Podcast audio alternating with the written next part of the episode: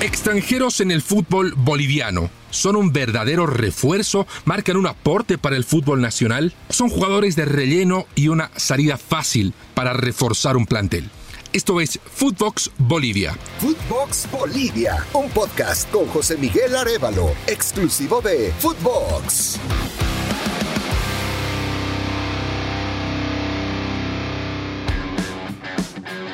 Los saluda José Miguel Arevalo para hablar de esa temática que se ha instalado hace ya algunas semanas y que eh, nos llama a la reflexión. Pero es importante ir por la historia, y es que si hablamos de extranjeros en Bolivia, no deberíamos escandalizarnos. La selección boliviana, en sus hitos más importantes, ha tenido siempre un extranjero. Vamos a remontarnos a 1950, al segundo Mundial de Bolivia, tuvo dos jugadores extranjeros, los argentinos Mario Greco y Roberto Caparelli. Avanzamos en el tiempo, dos de los sudamericanos más recordados por Bolivia, el 57 y el 59. Tuvieron al tucumano en la selección boliviana, Ramón Guillermo Santos, que además, entre otras cosas, se lo recuerda por un golazo que le marcó a Brasil en el sudamericano del 59, un bombazo de 40 metros que dejó un gol comentado hasta el día de hoy al Brasil de Didi, de Babá, de Pelé, etc. La selección boliviana que sacó el título del 63 tuvo jugadores extranjeros, Eulogio Vargas, Eduardo Espinosa, Roberto El Pocho Caínzo, argentinos. O la selección del 69, que estuvo cerca de llegar al Mundial de México el año siguiente. Mario Rojas, Raúl Álvarez, Juan Américo El Tanque Díaz, Juan Gitano Farías, todos argentinos, del norte de Argentina, este no es un dato menor, ¿eh? Todos provenientes del norte de Argentina. El 75, 75-76, el proceso clasificatorio rumbo al Mundial de Argentina. Los hermanos Galarza, Villalón, Taritolay, el Zorro Bastida, estuvieron en la selección boliviana. Vámonos a la clasificación del 93 para el Mundial del 94. Carlos Leonel Truco, Gustavo Domingo Quinteros, Darío Rojas, Luis Héctor Cristaldo, y para no ir tan lejos en la historia, el 6 a 1 Argentina. Estuvo el brasileño Alex da entre los goleadores. Siempre ha habido un futbolista extranjero en la selección boliviana. Pero ¿qué pasa en el torneo doméstico y qué pasa en la actualidad? El fútbol boliviano en este momento tiene 16 clubes profesionales. Vamos a ir a un promedio de 25 jugadores por plantel. Habrá los que tienen más, habrá los que tienen no mucho menos. Pero es un estándar la cantidad de jugadores inscritos. De esos 25 jugadores, cada club tiene límites en cuanto a los extranjeros. Solo cuatro extranjeros podrán integrar un equipo titular, cuatro extranjeros en cancha, y solo podrán incorporarse seis jugadores foráneos.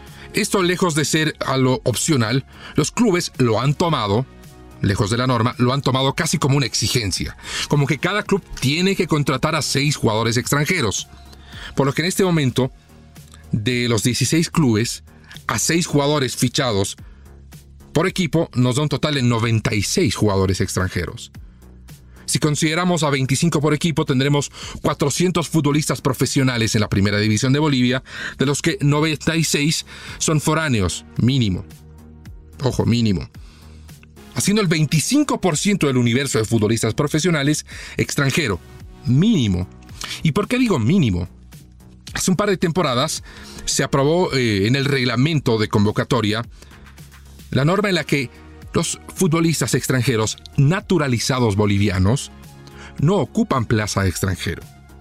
O sea que un equipo titular en Bolivia tiene que tener mínimo siete jugadores bolivianos o naturalizados bolivianos.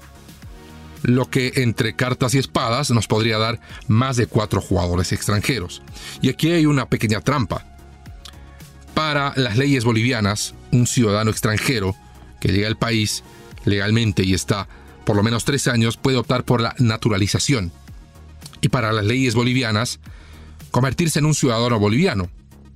Perfecto, eso es lo que otorga la constitución política del Estado.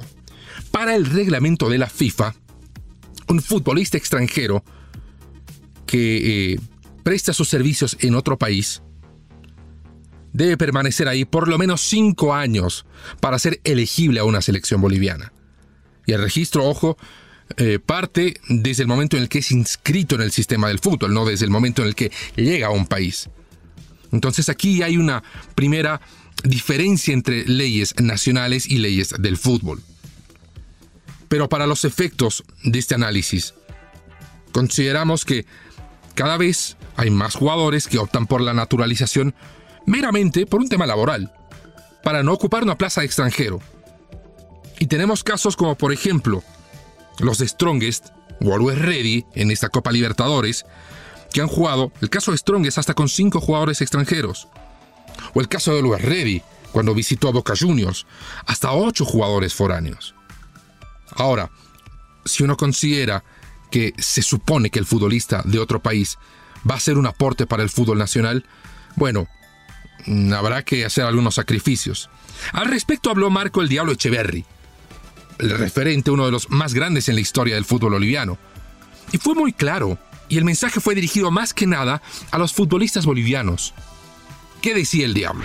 A mí nunca me dejó suplente un extranjero, porque nunca me regaló nada. Y tengo un respeto allá a los extranjeros porque jugué 15 años afuera.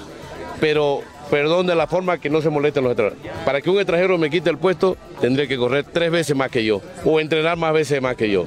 Perdónenme, jugadores bolivianos pero entrenen duro, mátense entrenando, los defiendo siempre, pero está en ustedes en salir adelante, no hay excusa. En Bolivia siempre fue eh, un extranjero, dos extranjeros en la selección.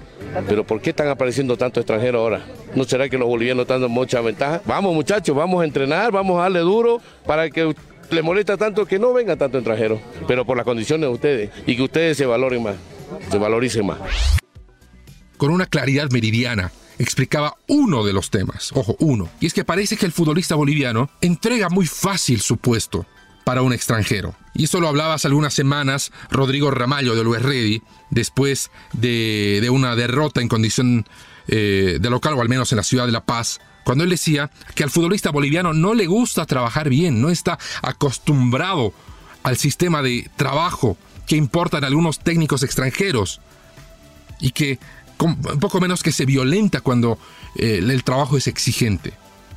Si a esto le sumamos el hecho de que la formación en Bolivia es precaria, que tenemos futbolistas ya en la edad adulta con vacíos en su formación, obviamente un futbolista de cualquier otro país que tiene una formación elemental, que ha atravesado todas las etapas formativas, todas las categorías menores, que ha tenido más de 50 partidos competitivos por año, cuando tenía 16, 17, 19 años, va a tener una ventaja ya incorregible sobre un futbolista boliviano.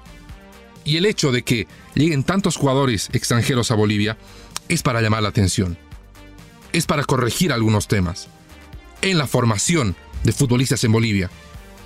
Porque parece que es mera, mero requisito el haber sido formado en otro país, vamos a hablar de formación, el haber sido formado en otro país para poder quitarle la titularidad a un futbolista boliviano. Y muchas veces con toda la razón del mundo. El problema está en que de un tiempo a esta parte ya no llegan jugadores del mismo nivel que lo hacían en otra época. De este listado que dado de jugadores extranjeros que han llegado hasta integrar la selección boliviana, o jugadores como el zurdo López, como Tomás Encono en su momento, ya no llegan a Bolivia. Por dos razones muy, muy sencillas, muy claras. Desde 1978, incluso hasta antes, cuando César Luis Menotti se da la tarea de recorrer todo el territorio argentino en busca de figuras, y ahí lo encuentra Mario Kempes, ahí lo encuentra Osvaldo Ardiles, ya al fútbol boliviano se le cortó una beta, una fuente de grandes jugadores que era el norte argentino. Porque Menotti integró al interior, particularmente al norte argentino, al sistema del fútbol, que ya no buscaba solo en la capital. Esto fue eh, más adelante reforzado por José Néstor Peckerman, por Marcelo Bielsa, etc. Entonces Bolivia ya no podía buscar en sus fronteras a futbolistas de gran nivel, porque ya ellos eran integrados al fútbol de su país. Y el otro tema que rompe en definitiva esta, manera de importar jugadores es la apertura de mercados. Porque los jugadores de primera línea, en Argentina, en Brasil, en Chile, en Uruguay, van a ir al primer mundo del fútbol. Al Barcelona, al Real Madrid, a la Juventus, a Inglaterra. Los jugadores de segunda línea van a ir a la segunda línea europea. Y se abrieron los mercados de México, de, Oriente Medio, de Asia. ¿Y con qué se quedan los grandes en Argentina, en Brasil, ahora cambiando con las fuertes inversiones de dinero? Y si se quedan con esos jugadores en los principales equipos de la región, ¿cuáles van a llegar a Bolivia? Ya no serán los de primera, ya no serán los de segunda, ya no serán los de tercera, quizás los de cuarta y hasta quinta línea. Y eso repercute inevitablemente en el fútbol boliviano, que ya no se nutre de figuras que podían perderle la titularidad a un compatriota suyo en la primera división de su país. Llegan jugadores que jamás han jugado en una primera división. O jugadores que no son íntegros físicamente. El caso de Jean-Christophe Bejadec, este futbolista francés que llegó a Palmaflor de Cochabamba con el cartel de haber jugado en el Paris Saint-Germain, de haber sido campeón sub-19 con Francia, llegó en enero y hasta el momento no ha jugado un minuto. Ya sea porque se ha lesionado y no se lo comunica desde el club, o por la versión oficial que manejan de que no se ha adaptado a la vida en Cochabamba, al fútbol boliviano, está todavía adaptándose.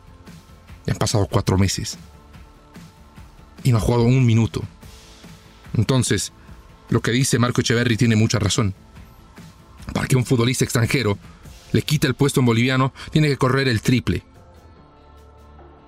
Pero parece que los futbolistas bolivianos, en alguna medida, no en todos los casos, ojo, no en todos los casos porque hay importantes excepciones, pero el futbolista boliviano parece que ya no tiene tantas herramientas para defender su puesto.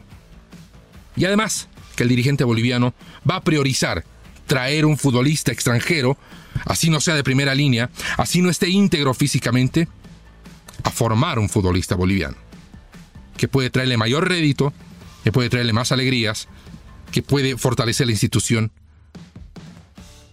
Y esa es una de las razones por las que el fútbol boliviano está en el camino en el que está, con cada vez menos jugadores hechos en el país, con cada vez menos jugadores representativos en los equipos exitosos, ya sea selección o ya sea un club que juega Copa Libertadores, donde los referentes, particularmente en este último caso, cada vez más son jugadores nacidos en otro país.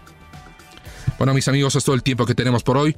Les recuerdo que tenemos nuevos episodios de Footbox Bolivia todos los lunes y todos los jueves. Y además pueden seguirme en eh, mis redes sociales, en Instagram, en Twitter, en Facebook. Me buscan como JM Arevagol para tener todas las actualizaciones de nuestros episodios. Conmigo será hasta siempre. Footbox Bolivia con José Miguel Arevalo, podcast exclusivo de Footbox.